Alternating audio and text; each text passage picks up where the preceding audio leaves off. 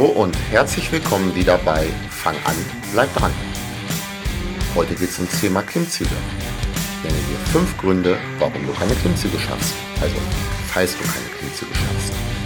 Ich sage dir aber auch, was du tun musst, um Klimmzüge zu lernen. Also, falls du das möchtest.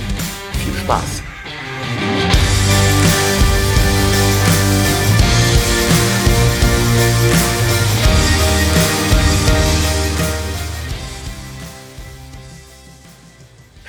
Hier ist wieder Thorsten Hösemann, Personal Trainer aus Wetzen bei Hannover.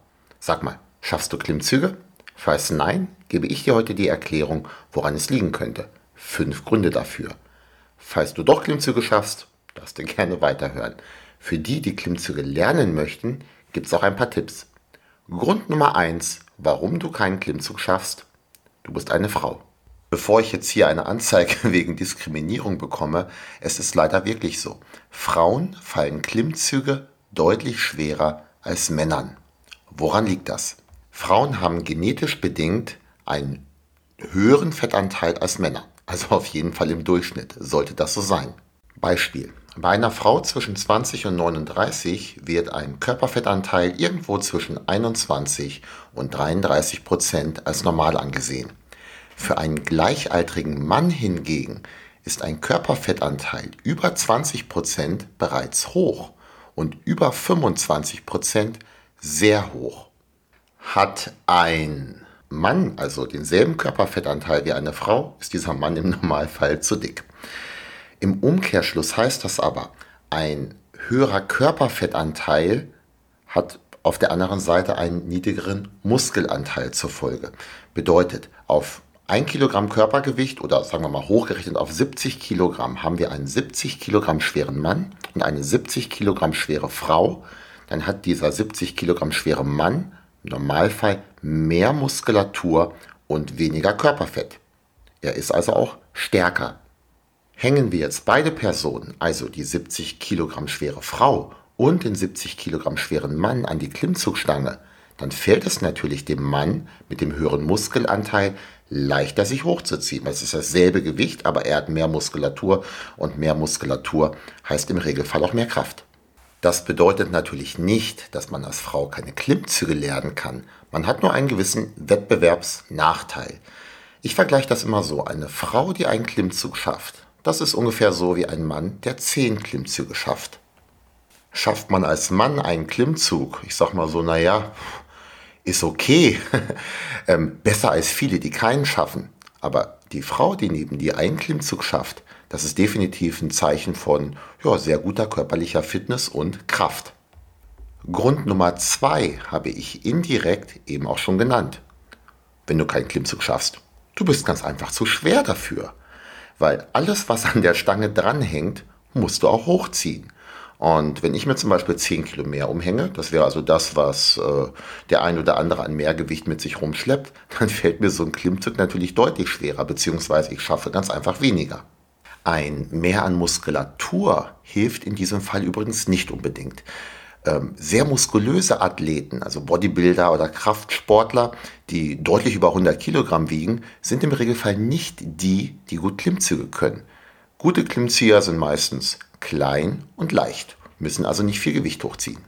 Der dritte Grund, warum du vielleicht keinen Klimmzug schaffst, du bist zu schwach dafür.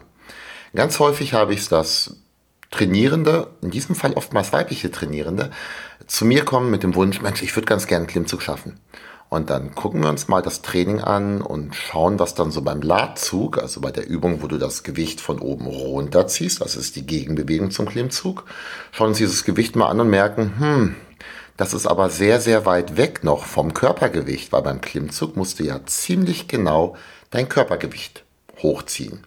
Grund 4, das ist einer, den sehen viele vielleicht nicht so, da muss ich erstmal darauf hinweisen. Schlechte Hebelverhältnisse.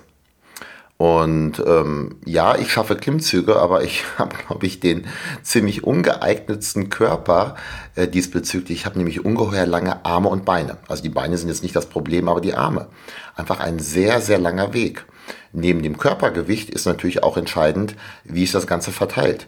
Wenn also jemand diese, ich sag mal so, so wie ich, 90 Kilo auf knapp 1,90 Meter hat, mit sehr, sehr langen Armen oder diese 90 Kilo mit kürzeren Hebeln, sollte eigentlich demjenigen mit den kürzeren Hebeln bei derselben Kraft der Klimmzug auch leichter fallen. Und der letzte, der fünfte Grund, warum es mit Klimmzügen bisher nicht klappt, dir fehlt noch die Technik dafür, weil so ganz einfach ist das auch nicht. So, was kannst du jetzt machen, um in Klimmzügen besser zu werden? Beziehungsweise erstmal dahin zu kommen, überhaupt deinen ersten Klimmzug zu schaffen. Weil dieser erste Klimmzug, der ist echt magisch. Ähm, Geschlecht und lange oder kurze Arme, das nehme ich einfach mal als gegeben äh, hin. Da können wir jetzt nicht viel dran ändern. Was das Körpergewicht und die Kraft angeht, das sind die Variablen, an denen du arbeiten kannst. Gerade beim Körpergewicht merke ich das auch sehr, sehr stark im Unterschied. Und bei mir sind die Gewichtsschwankungen, die ich habe, echt so übers Jahr vielleicht zwei oder drei Kilo. Ich merke aber wirklich, ein Kilo mehr oder weniger, das fühlt sich komplett anders an. Fehlt es vor allen Dingen noch an der Kraft, dann solltest du die natürlich auch trainieren. Genauso wie die Technik. Techniktipps für Klimmzüge jetzt hier über den Podcast zu geben, das ist vielleicht das falsche Instrument. Ähm, das könnten wir im Studio oder auch im 1 zu 1 Training machen, beziehungsweise du wirst Informationen diesbezüglich auch auf YouTube finden. Übrigens ein super Informationsmedium auch, auch wenn ich es selber sehr, sehr wenig nutze, um Informationen darüber zu geben. Ein paar Tipps zum Training möchte ich dir aber trotzdem geben. Ähm, zum einen ist natürlich der Ladzug in welcher Form auch immer, ob als Maschine, am Kabelzug oder wie auch immer, definitiv dazu geeignet, die Kraft erstmal zu steigern, gerade wenn du noch sehr, sehr weit weg bist von einem normalen Klimmzug. Solltest du dann näher an den Klimmzügen dran sein, es also nicht mehr allzu viel fehlt, um aus dem, ein Klimmzug ist wohlgemerkt, aus dem gestreckten Hang bis über die Stange äh, zu kommen, dann gibt es auch Möglichkeiten, zum Beispiel über negative Klimmzüge erstmal zu trainieren. Du bist in der negativen Phase einer Bewegung oder einer Übung stärker. Bedeutet, man kann sich zum Beispiel erstmal hochbegeben an die Stange, indem man zum Beispiel auf den Hocker steigt und sich dann langsam runterlassen. Das ist eine Technik, die ich häufiger anwende, wenn jemand Klimmzüge lernen möchte. Achtung aber, nicht übertreiben damit, weil es für die Sehnen und Bänder doch eine sehr, sehr starke Belastung ist. Viele Trainierende arbeiten auch mit sogenannten Zugwiderstandsbändern. Um das mal zu beschreiben. Du bindest dieses Zugwiderstandsband, ist ein tolles Wort, finde ich, Zugwiderstandsband, an die Klimmzugstange und steigst dann entweder mit einem Fuß oder mit einem Knie oder auch mit beiden in dieses Band rein. Und wenn dieses Band auf Spannung ist, dann hilft es dir gerade in der unteren Phase der Bewegung ein kleines bisschen oder auch ein bisschen mehr. Das hängt ganz davon ab, ähm, wie stark dieses Band ist. Es gibt es in unterschiedlichen Stärken, dir von dem Gewicht wegzunehmen. Diese Bewegung kommt dem normalen Klimmzug sehr nah, auch was die, ähm, ja, die, die, die Kraft angeht. Man muss dazu sagen, im unteren Bereich der ähm, Wiederholung, wenn das Band mehr gespannt ist, hilft es dir mehr. Im oberen Bereich dann ein bisschen weniger. In manchen Fitnessstudios gibt es auch ein Klimmzuggerät. Ähm, das ist, muss ich jetzt auch überlegen, wie ich das beschreibe. Du kniest auf einem ähm, ja, Schlitten und auf der anderen Seite hängt ein Gegengewicht. Also man kann sich dann 20, 30 oder 40 Kilo Gegengewicht einstellen, greift oben und zieht sich quasi hoch. Und das Gegengewicht äh, schiebt dann äh, dich ein bisschen hoch, macht dich also leichter. Äh, das kannst du als Übung sicherlich machen. Da ist eine gewisse Rückenkräftigung dabei. Von der technischen Ausführung hat das mit einem Klimmzug nichts zu tun.